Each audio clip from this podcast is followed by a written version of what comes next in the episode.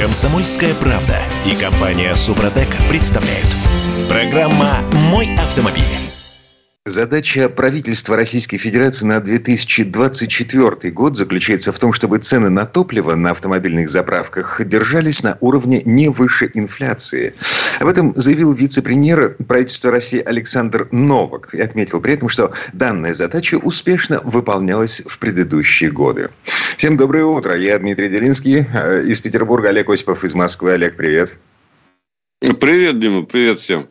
А, значит, я предлагаю сыграть в детскую игру сегодня с утра. Помоги Тане, а, ну, в смысле, господину Новаку вместе с коллегами из правительства России, помоги эм, всем этим людям найти правду. Значит, что происходит на автозаправках в вашем регионе? А как изменились цены на бензин за последнюю неделю? Ну, или на дизель, неважно. Пока вы собираетесь силами, просыпаетесь, пока вы пишете 8 967 200 ровно 9702, я на всякий случай напомню, что президенту России вот с тех пор, как он вступил в должность с 2000 года, каждый год – вот каждый год приходилось вмешиваться вербально, по крайней мере, в цены на бензин в формирование этих самых цен на бензин. Не поленитесь, зайдите в интернет, просто спросите у Яндекса, допустим, что-нибудь типа президенту России пришлось вмешиваться в цены на бензин. Вот. И вам выдадут уже даже готовый список ссылок на тексты, в которых Владимир Путин эм, говорит, ну, например, э, удивляюсь росту цен на бензин. Государство не позволит производителям и продавцам бензина поднимать цены. Это два разных года, между прочим. Э, Путин заявил о возможном снижении цен. Путин поручил правительству держать под контролем цены на топливо. Президент недоволен ценами. Путин удивился росту цен на бензин и так далее и тому подобное. Э, на всякий случай, подсчитано. Это не мы подсчитали но э, на самом деле все это легко проверяется. А, при Владимире Путине цены на бензин выросли на 500%. Так, что, Олег? Ну что, не удивляет меня рост цен на бензин. Я думаю, Но... Ну. что и многих других э, автомобилистов они как-то не особенно изумляют.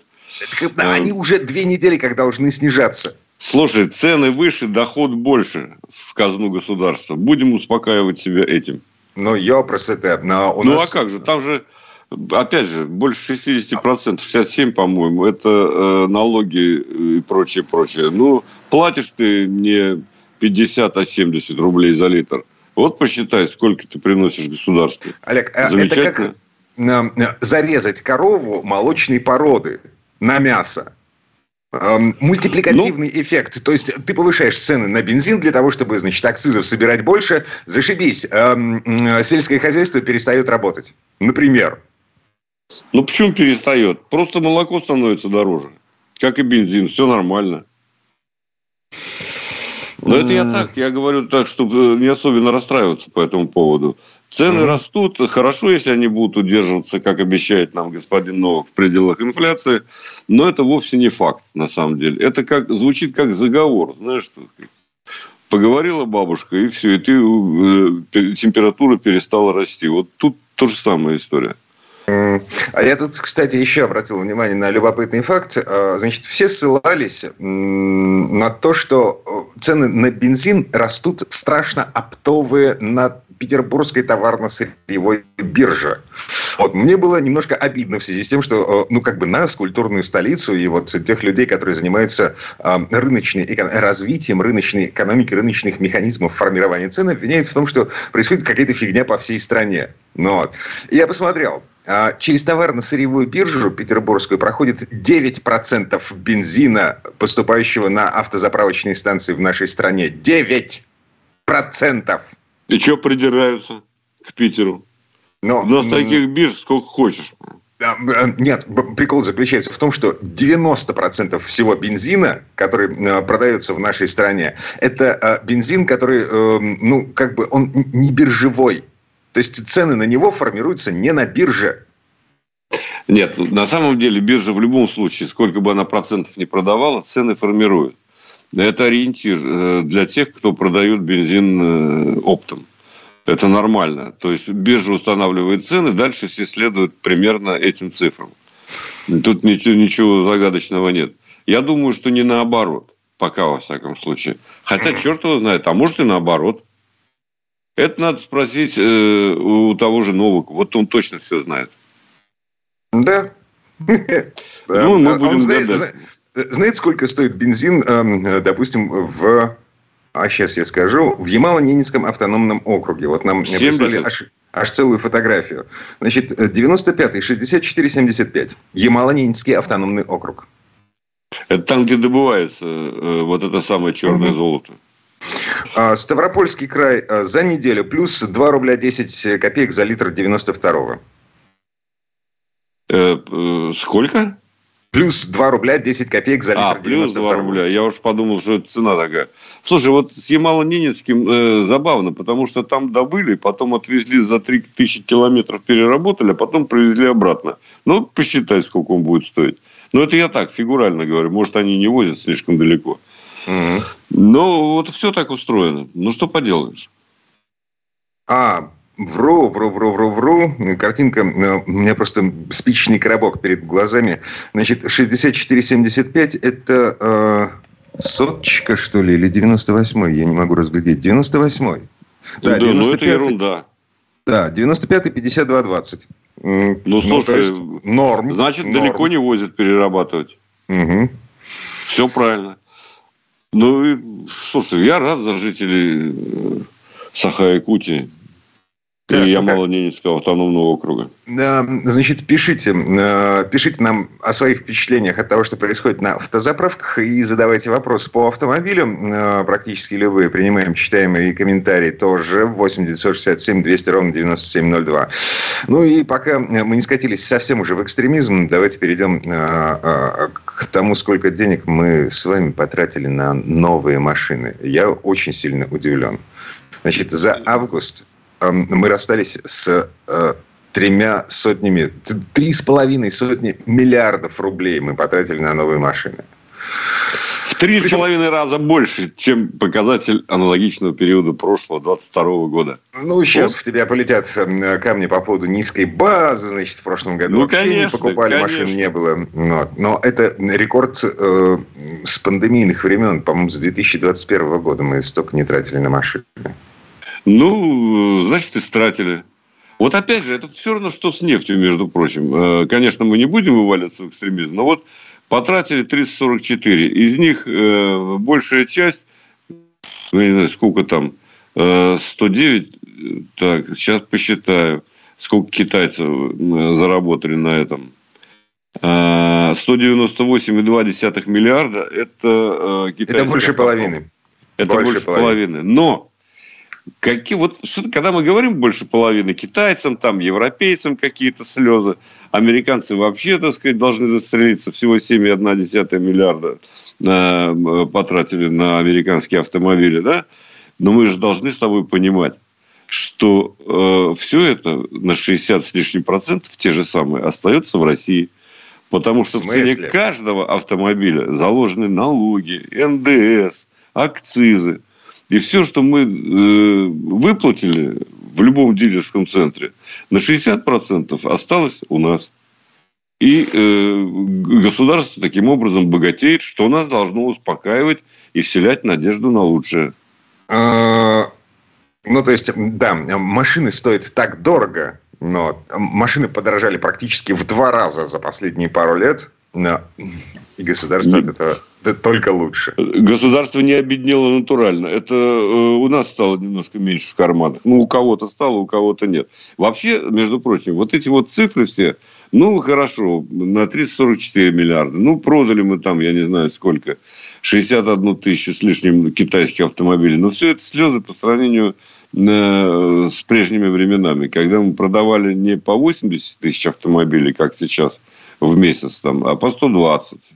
А, И в год у нас был не миллион двести, а два миллиона двести. Ну вот и все. Нам есть к чему стремиться, есть куда расти. Э, Сначала нужно зарплату дорастить до такого уровня, чтобы мы Согласен. покупали машины, не влезая в долги, кредиты на долгие-долгие годы. Сейчас, я, я не знаю, даже на первоначальный взнос не накопить. С такими-то зарплатами. Хотя власти официально нас уверяют в том, что рост зарплат значит, в этом году больше 10%. Ну-ну. Ну да. Что, что поделаешь. Но с другой стороны, ты можешь, например, за 7 тысяч рублей заказать автомобиль «Атом». Э, ну, поди плохо. Заказать. И неизвестно, сколько ты заплатишь и за него. Ты никогда его, может, не получишь, но заказать запросто. И будешь угу. счастлив. У тебя будет квиточек в кармане лежать на получение О. вот этого самого атома. Значит, Макс, тот самый парень, который прислал нам картинку из Ямал-Ненецкого автономного округа, где 52-20 за литр 95-го, э, он пишет в Таркасале, НПЗ 300 километров, так что возить, в общем, недалеко. Так, ну, а... вот потому и недорого. Да, 18 из Свердловской области, из Екатеринбурга, э, задают такой вопрос. Какой еще Янау, к черту? В Дагестане еще летом 95-й стоил 62 рубля. Они знали, они к чему-то готовились. Новосибирск заправлялся вчера. 95-й 59, 92-й 53 рубля. Новосибирск. Угу. Комсомольская правда и компания Супротек представляют. Программа «Мой автомобиль». Электрификация всей страны на марше. Значит, у нас, во-первых, 36 тысяч предзаказов автомобиля «Атом». То есть, а, как этот механизм работает? Ты платишь 7 тысяч за а, я не знаю, за, за, за подписку на личный кабинет в приложении? Ну да. Мы вернулись. Я Дмитрий Делинский из Петербурга, Олег Осипов из Москвы. Да, я, правда, из Ростова в данную секунду, но неважно. А, кстати, к этому мы еще вернемся. Олег в Ростов уехал на каком-то китайце. Я не помню на каком. О, Ладно. я расскажу. Да, значит, по поводу этого самого атома. А, а вообще система предзаказов вот именно так работает? Я, честно говоря, никогда не сталкивался, потому что в России, э, по-моему, с Йомобилем была какая-то, какой-то блудняк э, случился. И все, никаких предзаказов больше я не слышал. Слушай, ну у Атома больше шансов, чем у ее мобиля. В ее мобиль как только начали делать, э, у меня был, был, была как-то беседа с генеральным директором. Я сказал, что он никогда не поедет, потому что то, что они объявили, просто не может поехать. А, а сгла- сглазил Олег Осипов, э, ну, в общем, Да нет, ну там э, это была полная туфта. То есть э, просто выжили э, из Прохорова деньги так сказать, и, и больше ничего. Ну ладно. Так, показуха. Атом может поехать, потому что, во-первых, был опубликован тизер, он достаточно симпатичный, в общем-то. А вот мне понравился его дизайн, например. Но это по фотографиям, опять же, вживую. Но когда тебе говорят заплатить 7 тысяч сейчас, а получишь автомобиль в лучшем случае в 2025 году, возникают некоторые сомнения все-таки, так сказать. Э, потому что первая серия намечена к производству именно 1 июня 2025 года. С другой стороны, инфляция, ну, заплати сейчас 7 тысяч, потом они превратятся в 77. Черт знает, что будет до 2025 ну, года. Да, 7 э, тысяч – это право первой брачной ночи, что называется. То есть э, ты становишься в очередь на первую серию серийных автомобилей за эти самые 7 тысяч. А какая цена в итоге? Сколько тебе придется заплатить за это? Ну... Слушай, знаешь, Дим, меня что смущает? Я тебе честно скажу. Поскольку я уже рассказывал, что был недавно в Китае. Вот какого черта так долго все это делается? Вот долго? Что заставляет? Это не то слово долго. Это немыслимо. А... Это никому не нужно, когда будет сделано. Олег, На те прикол... же грабли. Прикол заключается, прикол заключается в том, что атом – это а, Кама-1. Когда нам показали Кама-1? В 2019-2020 а главное, ты понимаешь, я не понимаю, зачем ее показали? А ну уж не пока... показывали бы ничего. Смотри, а, это, это была демонстрация возможностей. Петербургский политех вот, совместно с КАМАЗом, на деньги КАМАЗа, вот, а, построил нечто, что потенциально могло пойти в серию. Но в тот момент оказалось, что это ставить некуда. То есть нет конвейера, на который это можно поставить. И проект положили под сукно. Сейчас... Да его сейчас нет. А, в смысле? Они говорят, что они на москвичей это будут собирать. Ну, слушай, москвич какой-то универсальный. Да, они там собирают эту джаку, э, как бы под названием «Москвич 3И», 3Е по-нашему, так сказать. Ну, это все, ну, какой это конвейер? Ну, всерьез об этом говорить нельзя же. Так, погоди, отверточное производство ну, конечно, отверточное. легко и непринужденно, легким движением руки превращается в э, конвейерный полного цикла. Вот. Слушай, там же, да, на там самом же деле... есть все для этого. Никакого особого конвейера для производства электромобилей не требуется, так сказать. Но если это не Тесла, разумеется, не высокотехнологичная продукция, да. Ну, вы привинчиваете руками, так сказать, эту батарею, я не знаю. Опять же, литий-ионную, насколько я понимаю. Ну, Никаких да, новостей о том, что... производства. Ну да, никаких вот сказать, сообщений о том, что это какие-то уникальные разработки, что там будет какой-то движитель стоять, я не знаю, на топливных элементах. Вот этого ничего нет. То, что мы ждем от, от атома в данном случае, и такое многообещающее название, а, в общем, все это, так сказать, давно известные технологии, которые не, не делают, э, как бы это сказать, э, перспективным завтрашний день. Олег, да, невозможно из э, там условного... Из ничего сделать все. Да, из условного средневековья запустить космическую ракету. Ну, вот. Но а, вот насчет космических это... ракет я поспорю. У нас, как ты понимаешь, они летали. Не всегда садились, но летали. Э, О, так что... Олег, Олег Осипов только что назвал 20 век средневековьем. 20 век в советской России. Ну-ну. Так, слушай, насчет электрификации. Э, еще один момент. Э, нам с вами обещают еще 3000 новых зарядных станций на всю страну. Официально власти обещают 3000 новых зарядных станций. И плюсом эм, повышение скидки на покупку э, электромобиля. Вот ты понимаешь, это очень актуальная на самом деле история, потому что все больше и больше будет электромобилей, хотим мы того или не хотим. Более того, они доступны.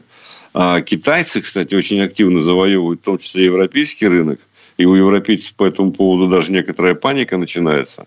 И э, они не требуют особого, так сказать, обслуживания, достаточно надежные, там нечему, по сути дела, ломаться. Поэтому, конечно, нужны скидки. Конечно, сейчас использовать электромобиль невыгодно по простой причине, потому что зарядка по-настоящему, вот по, по всем этим тарифам, которые есть, она отнюдь не дешевая. И обходится, пожалуй, ну, во столько же, во сколько заправка э, бензином. Это, конечно, глупость несусветная. Поэтому э, необходимы меры э, государственные, в том числе, чтобы поддержать покупателей электромобилей. Ой, слушайте, Владимир из Тюмени вот что пишет. Три года назад купил новую машину, почти сразу установил газобаллонное оборудование. Многие меня осуждали, сейчас завидуют. А, Владимир, возможно, в Тюмени действительно есть повод для зависти в связи с тем, что газ не дорожает. Я видел официальную статистику, по которой газ подорожал на 2 рубля. Ну, тут не угадаешь, конечно. Но вот все, что касается развития перспективного транспорта, здесь, мне кажется, у нас еще не початый край для работы. Да нам бы с газовыми баллонами разобраться, Олег. Ну да, согласен. Может, сразу уже начнем строить телепорты, не заморачиваясь вот всей этой истории со строительством дорог, инфраструктуры, заправок, зон отдыха, значит, автозаводы еще какие-то нужны для того, чтобы по этим дорогам что-то ездило. А, может, сразу телепорт? Да, и назовем, как, как это было в 12 стульях, ты забыл, ну, Яусюки? Угу. Ну, примерно так. Так, Новосибирск заправлялся вчера 95-м 59 рублей. 92-й 53 рубля. Две недели ну, приличные назад... цены, чего? Так, две недели назад 92-й э, стоил 49,70. Сейчас 53. 95-й бензин две недели назад стоил 52 рубля, сейчас 59. Это Новосибирск. Слушай, ну вот в средней полосе России, где я имею счастье э, пребывать, так сказать, э, цены за последние две недели, по моим, э, ну как я для себя, выросли на 2 рубля приблизительно за литр. Так что это существенно. Так, 41-й а Челябинска. Кстати, обещали на рубль снизить. Жду. Сегодня поеду посмотрю. Ну-ну. Так, 41-й из Челябинска рассказывает удивительную историю в WhatsApp. А, вчера заправлялся э, около Елабуги, вставив пистолет в бак, увидел на колонке цифру 61. Заправил почти полный бак, увидел, что стоимость на самом деле 43,50. Это как? Дизель, дизель и по какой-то скидочной карте, называть которую я прямо сейчас не буду. Извините. Ну, слушай, надо, значит, э, заранее узнавать. Но я, честно говоря, не понял, как такое возможно. Вместо 60 э, 42, 43. Черт его знает. Ну, может, какая-нибудь акция была специальная. Значит, в Воронеже газ для заправки сейчас стоит 25,90. Весной был 19 рублей. 5 ну... рублей разницы. 6. Ну, как бы... Читаю, завидую. Э, я гражданин Российской Федерации. 92-й, э, там же в Воронеже, стоит 51 рубль 90 копеек. Спасибо, ребят. Спасибо. Мы по-прежнему играем в игру, детскую игру. Покажи господину Новаку его место в пищевой цепочке. Где правда, господин Новак? Вице-премьер правительства России, который говорит, что задача правительства заключается в том, ключевая задача правительства заключается в том, чтобы удержать рост цен на бензин в пределах инфляции, и правительство успешно справлялось с этой задачей предыдущие годы. Но это не означает, что ее непременно нужно решить, эту задачу, правда ведь? Э, задача такая стоит. А вот как уж будет решение, это мы вот и увидим как раз с вами. Угу. Так, ладно. Продолжаем принимать ваши сообщения о том, что происходит на автозаправочных станциях по всей стране. 967 200 ровно 9702. Ну и пока вы пишете, э, пока у нас есть еще пара минут до конца этой четверти часа, давайте еще одну тему. О, мне очень нравится. Вот просто безумно нравится. А, как вам ограничение скорости 30 км в час? Ну, голландцы сумасшедшие, что ты хочешь, что сказать? Они на велосипедах все. Не, погоди, погоди, погоди. А, ладно, Голландия. А у нас в стране я периодически вижу вот такие знаки а, около школ, около м, критически важных мест, там, где дети могут оказаться на дороге. 30 километров в час. Э, и понятно почему. Но, потому что там, где у нас 40 километров в час, там едут 60, а 60 это уже смертельно. Ну, вот, поэтому 30. Понятно. В Амстердаме вводят по всему городу скоростной режим 30 км в час. Цель э, э, снизить смертность до ноля. Ну, это на 80% улиц, на самом деле. Ну, да, да, При, да, да. Причем ну, по-прежнему 50 километров могут развивать автобусы. Что является ерундой какой-то, если говорим о безопасности. Выделенные полосы, все дела. Ну, да. Прямо сейчас мы уходим на рекламу. Комсомольская правда и компания Супротек представляют. Программа «Мой автомобиль». А бензин все-таки дешевеет. И дизель тоже. Вот я смотрю на фотографии, которые нам только что прислали из Господи, откуда же прислать-то? Где у меня кнопка? А, вот, из Владимирской области, из Владимира. Андрюха прислал. Значит, э, дизель неделю назад стоил 70 рублей 99 копеек. А сейчас э, такой же дизель стоит 64,99. 95-й бензин неделю назад стоил 59,49, сейчас 56,49. Ну, то есть э, работает волшебные животворящие пендели со стороны президента. По крайней мере, в не, ну, Владимирской области. Работают, конечно.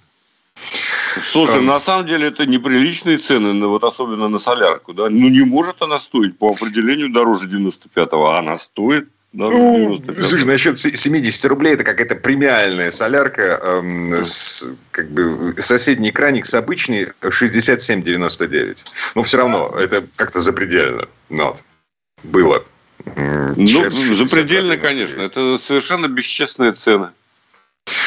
Так, все, ожидаем на самом деле э, э, еще дальнейшего снижения цен, потому что э, Новак, вице-премьер правительства России, нам пообещал, что задача правительства заключается в том, чтобы удержать цены на бензин, рост цен на бензин в пределах инфляции. Президент на прошлой неделе говорил о том, что эм, да, впрочем, он каждый год об этом говорит. Так что уже не важно. Вот мы, мы с тобой не закончили про Амстердам. Забавно. А, да. Угу. А знаешь, Нет, почему я к ней вернулся? Так. Потому что вот это вот, вот дай только э, волю так зеленым и так далее. Да, они а, на всякий случай, для, все хорошее. Для тех, кто э, только что присоединился, 80% улиц в Амстердаме, вот, там повесят знаки 30. 30. С целью э, как бы снизить до ноля смертность в автокатастрофах, в дорожных авариях. Потому что столкновение пешехода с машиной на скорости 30 км в час, выживаемость 95%. Э, если 60 км в час, ну, как бы, да. А вот насколько разные подходы, да? Потому что Volvo mm тоже обещает то же самое сделать, но она действует, э, она действует, ну, действовала до слияния в экстазе с китайской Джили она э, действовала другим образом. Там защита пешеходов, так сказать, уменьшение мощности, системы безопасности, э, которые действительно они много чего придумали. И вот, э, так сказать, власти. Ну, не знаю, из этого мало что получится. Но в Амстердаме понятно, там покурил травку, иди качайся, ничего себе не отказывает. А, но меня больше беспокоит то, что у нас происходит, происходит в Зеленограде, например, вот под Москвой.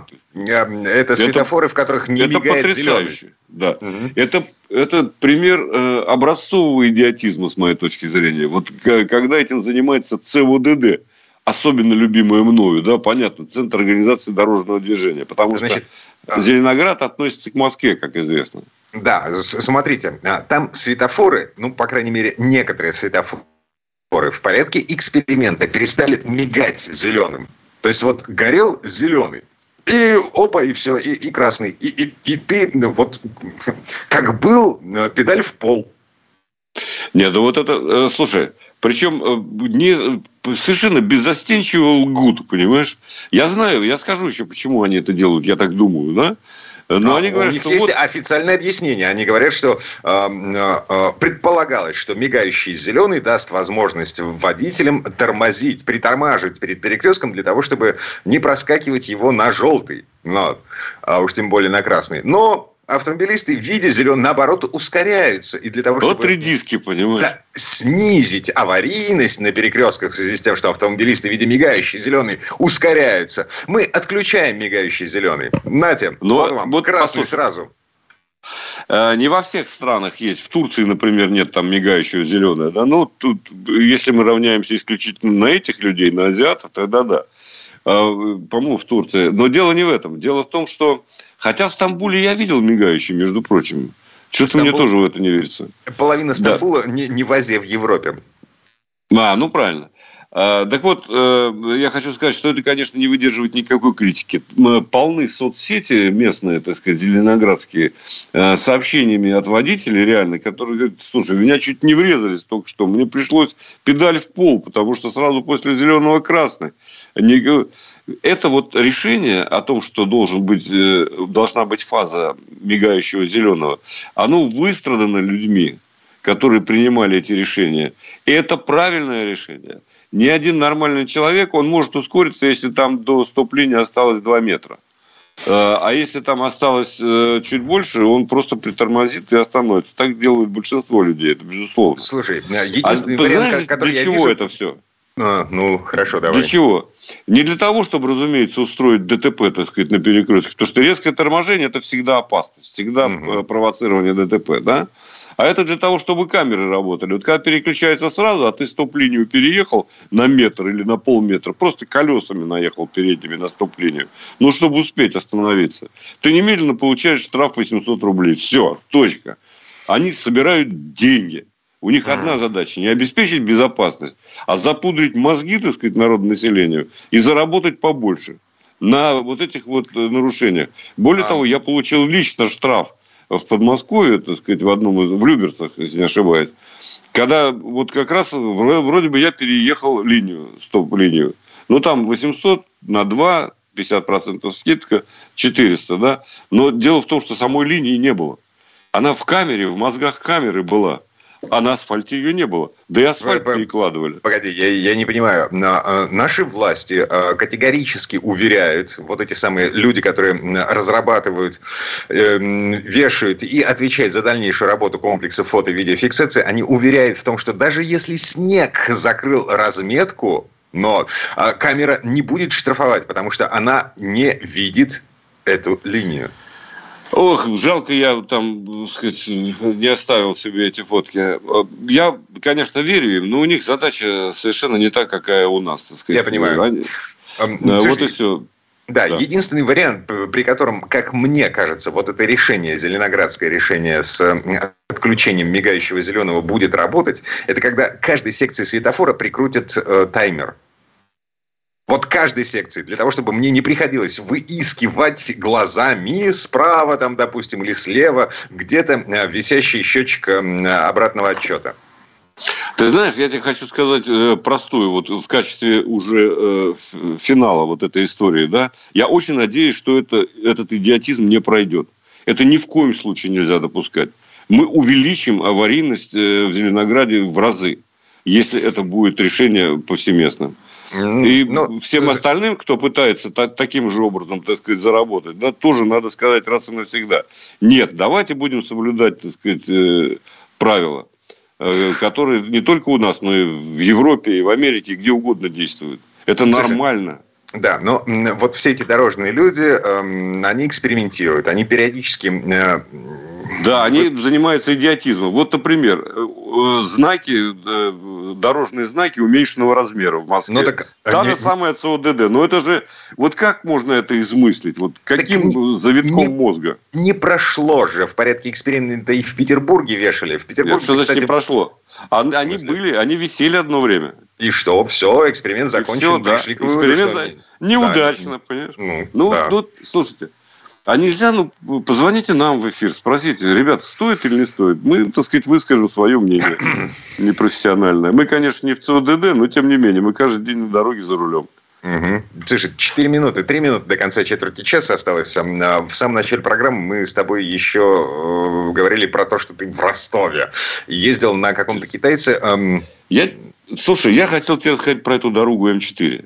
Так. Я, э, ты знаешь, я просто я не могу разгадать этот парадокс, который со мной случился. В лучшие годы я езжу каждый год, э, примерно больше 20 лет, в одно и то же место из Москвы и сюда, вот в Ростов-на-Дону. Да?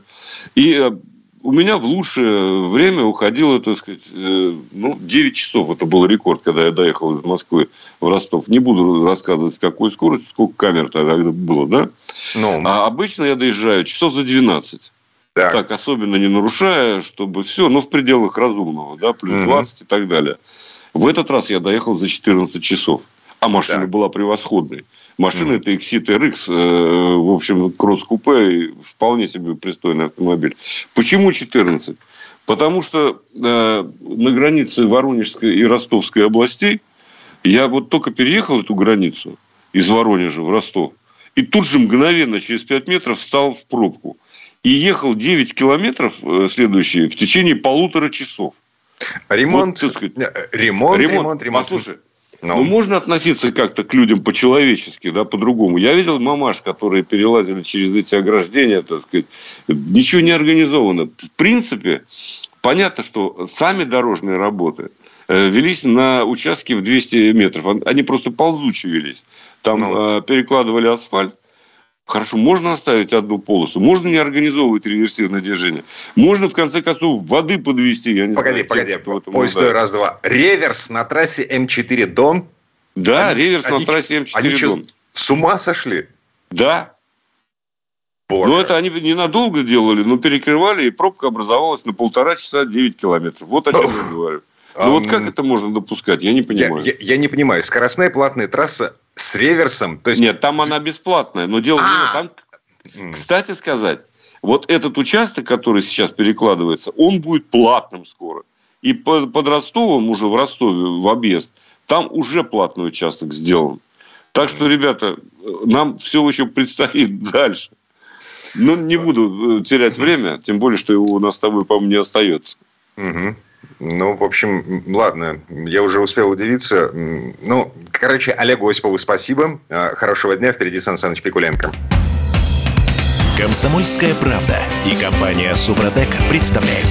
Программа «Мой автомобиль». А это мы вернулись в студию радио «Комсомольская правда». Я Дмитрий Делинский. В этой четверти часа у нас традиционная история от Александра Пикуленко. Необычный праздник отмечает ежегодно 11 октября. Это День езды по бездорожью или День джипера. Именно в этот день, по старому стилю 29 сентября, в 1913 году в России автомобилисты впервые соревновались в езде по бездорожью. Ну, по большому счету, то, что сегодня мы называем автокроссом, в далеком 1913 называлось как э, двухверстная гонка с препятствиями по проселочной дороге. В принципе, многие из тогдашних пробегов проходили в том числе и по бездорожью, но специально такое соревнование устроили впервые. И вот здесь слово Сан Санычу. Предыстория. Ровно 110 лет назад в России автомобилисты впервые соревновались в езде по бездорожью. То, что сегодня мы называем автокроссом, в 1913 году именовалась как двухверстная гонка с препятствиями по проселочной дороге. В невиданном ранее соревновании сошлись известнейшие на тот момент марки «Мерседес», «Опель», «Форд», «Минерва», «Роше Шнайдер», «Шарон», «Шпербер» и «Хапмобиль». Кто же в итоге стал победителем? Русские дороги, русское бездорожье – вот те жупелы, в которые в сильной степени тормозили и до сего времени тормозят развитие автомобилизма в России, писал московский журнал «К спорту» в репортаже, посвященном этому мероприятию. В принципе, многие из тогдашних пробегов проходили в том числе и по бездорожью. Но специально такие соревнования устроили впервые. Идейным вдохновителем выступил Владимир Павлович Рябушинский, представитель известной купеческой династии – банкир и политик, выступавший за восстановление нарушенного русско-японской войной статуса России как великой военной державы. Он же занимал должность председателя военной секции первого русского автомобильного клуба, взявшего на себя организационную сторону гонки. Ее главными критериями стали быстрота преодоления автомобилем дистанции и его дальнейшая способность ехать по шоссейной дороге – Автомобили допускались только с туристическими четырехместными кузовами, оборудованными глушителем, фонарями и крыльями. Участники не делились на категории, мощность двигателя не ограничивалась, экипаж мог насчитывать от двух до четырех человек, а в случае поломки во время гонки можно было чиниться своими силами без посторонней помощи. На старт прибыло 14 экипажей, от которых оргкомитет хранил тайное место проведения гонки. В воскресенье 29 сентября 1913 года к 8.30 утра участники съехались на Кузнецкий мост к зданию первого русского автомобильного клуба, откуда все колонны двинулись за Серпуховскую заставу к деревне Верхние Котлы – Кортеж представлял собой забавное зрелище. Журнал «К спорту» писал об этом. Целый ряд автомобилей с задними колесами, перевитыми канатами и цепями. На подножках доски, вдоль кузовов длинные бревна. Внутри автомобилей словно склады строительных материалов. Получилась картина, что следует какой-то строительный автомобильный обоз – Несовпадение дат не должно удивлять. До 31 января 1918 года Россия жила по юлианскому календарю, отстающему от нынешнего Григорианского на 13 дней. Поэтому идеально точные даты выпадают на 11 октября 2023 года. Кстати, почему бы не сделать эту дату Днем российского автокросса? Погода, несмотря на календарь, стояла уже зимняя. На фото виднеется белый снежок, который автомобилистам предстояло месить с размягшей от дождей грязью. На наблюдательном пункте мерзли господа в меховых шубах, пальто и шинелях. На гонке присутствовали начальник военных сообщений Московского военного округа генерал-майор Кияновский, полковник Арцешевский и другие армейские чины – специально для оказания возможной помощи застрявшим машинам был прислан грузовик с нижними чинами. Участникам требовалось спуститься по проселочной дороге вниз к реке, форсировать ее вброд, взять крутой подъем, затем снова спуститься к реке, проехать по ее руслу на достаточно длинное расстояние и подняться вверх по скользкой глинистой дороге. К надежности техники и шоферскому мастерству организаторы добавили немного фарта. Гонщики тянули жребий, кому стартовать первым. Если бездорожье уравняло мощность моторов, то по мере прохождения машин трасса становилась все более непроходимой. Счастливчикам достались самые ранние номера. Первым пошел Форд Т, которым управлял господин Фриде, генеральный представитель марки в России. Журнал «Автомобилист» так описал его езду. Бойко сбежал он по проселку вдоль опушки леса и осторожно спустился во враг. Сделав два-три поворота, автомобиль переехал речку и легко взобрался на крутой берег. Две версты Форд преодолел за 6 минут 22 секунды. Результат казался отличным на фоне регламентированных 30 минут. Но уже второй стартовавший экипаж перекрыл это достижение. Следом за Фриде рванула бельгийская Минерва торгового представителя марки Сергея Николаевича Быкова. Вот она мчится разрытой Фордом дороге. Мощный мотор Минервы позволил легко взять подъем в гору и промчаться по ровным участкам. Но перед одним из препятствий шофер сплоховал. Заглушил мотор и потерял драгоценные секунды. В итоге Минерва показала время 5 минут и 2 секунды.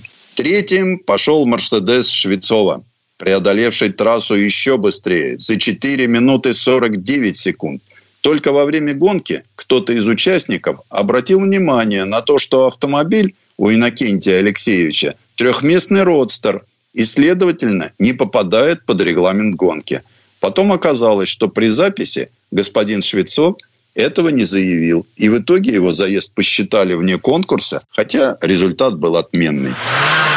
Жеребий на четвертое место вытянул Иван Леонардович Теферсфельд, директор фордовского отделения в Москве. Конечно же, на автомобиле Ford T.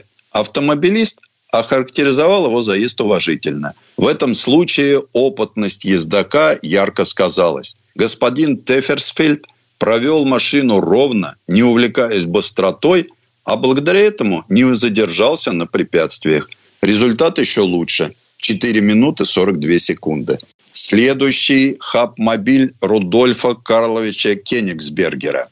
Прошел дистанцию за 5 минут 27 секунд. Кенигсбергер тоже являлся торговым представителем фирмы, на автомобиле, который он выступал.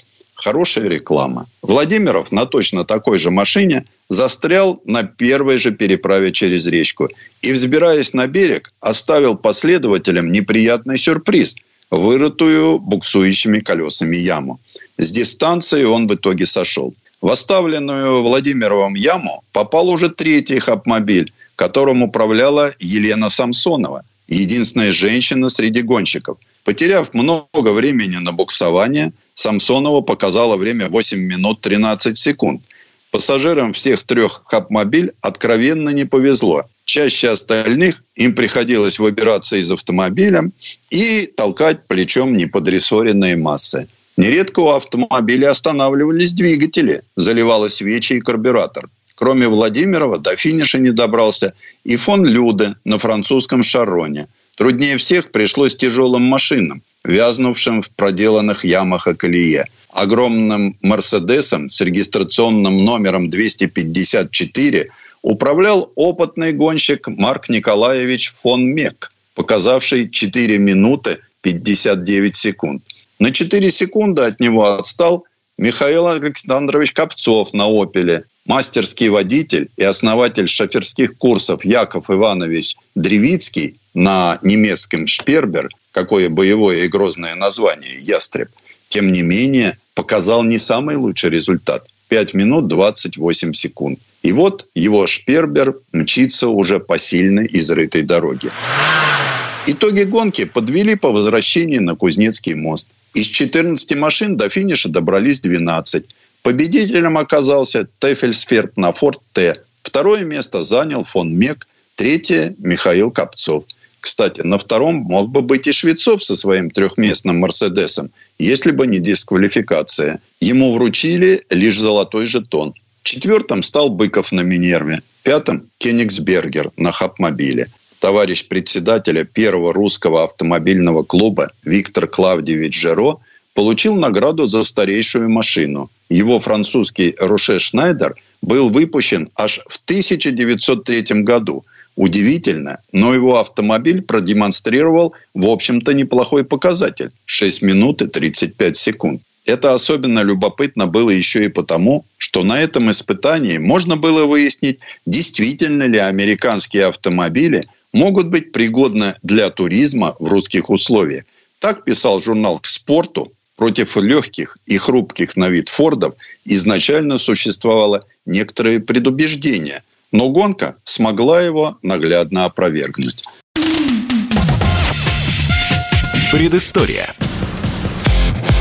Сан Саныч, спасибо. Это был Александр Пикуленко, летописец мировой автомобильной индустрии. И у нас на этом все на сегодня. Дмитрий Делинский, радио «Комсомольская правда». Программа «Мой автомобиль».